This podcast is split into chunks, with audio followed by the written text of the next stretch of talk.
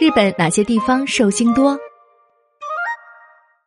我们看日剧、追日番、爱动漫，称呼新垣结衣为老婆，但对于一衣带水的日本，我们还知之甚少。别等了，来听霓虹酱画日本吧。今年的重阳佳节，上海市民政局公布了二零一九年上海百岁寿星榜。数据显示，截至二零一九年九月三十号。上海百岁及以上老年人口已达到两千六百五十七人，其中四分之三为女性。年纪最大的男女寿星分别为一百一十岁和一百一十二岁。除了上海之外，北京、浙江、山东等地的百岁老人人数整体也呈现出增长趋势。此外，中国人均寿命从一九四九年建国时的三十五岁增长到现在的七十七岁。看来。人生百年真的不再仅仅是一个美梦了，而这种人均寿命延长、百岁老人增多的趋势，不仅出现在中国，我们的邻国日本更是如此。日本厚生劳动省在九月十六号的敬老日公布了百岁老人人口数据。截至二零一九年九月十五号，住民基本台账，也就是我们通常所说的居民登记册中登记在册的百岁以上老人，较上年增加。一千四百八十九人首次突破七万，达到七万一千两百七十四人。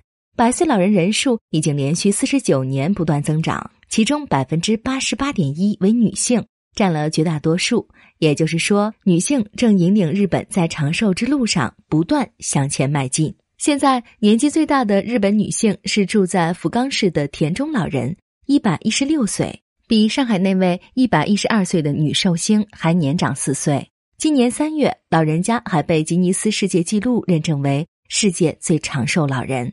在日本，平均寿命最长的县，男性是长野县，女性是冲绳县，分别为七十九点八四岁和八十六点八八岁。而每十万人中，百岁老人人数最多的则是岛根县。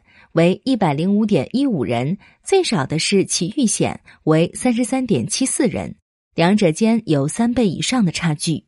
百岁老人呈现出西高东低的分布特点，尤其在以首都东京为中心的关东地区的大都市圈内，百岁老人占比呈相对较少的倾向。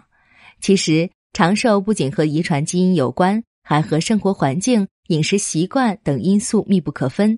通常情况下，那些注重饮食、适当活动，并懂得适时发散压力的人，更容易长寿。当然，到了现代社会，人们对长寿的关心不仅仅只停留在单纯的年岁增长上，还有生活质量的维持和提升。如果年岁过百，却整天躺在病床上，意识不清，生活不能自理，甚至要靠各种医疗器械帮助才能存活的话，那这样的长寿生活似乎也没有太大的吸引力。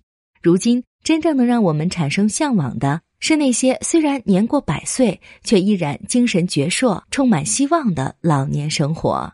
比如，现在已经一百零六岁高龄的抽象派画家小田桃红，他在一百岁时还在世界各地筹办自己的画展。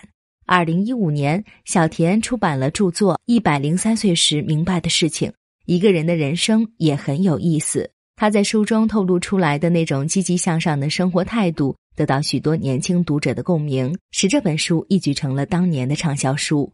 二零一七年，这位笔耕不辍的老艺术家还出版了《一百零五岁死不了也令人苦恼啊》《陶虹一百零五岁和喜欢的东西一起生活》等书，积极的将自己的所思所感和人生体验分享给大众。此外，还有一位近年来逐渐被中国读者所熟知的日本百岁寿星。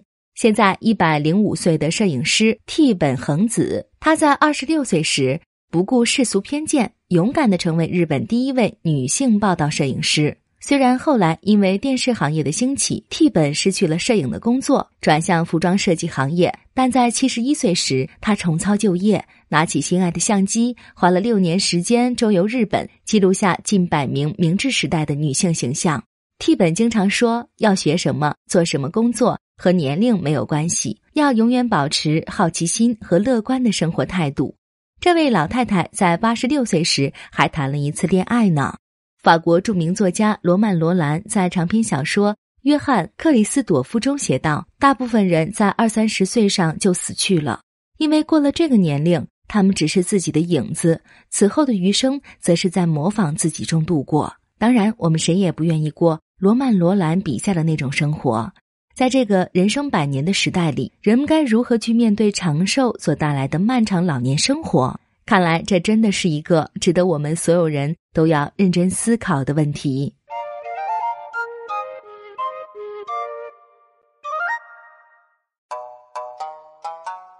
更多信息，请看日本网三 w 点一胖点 com。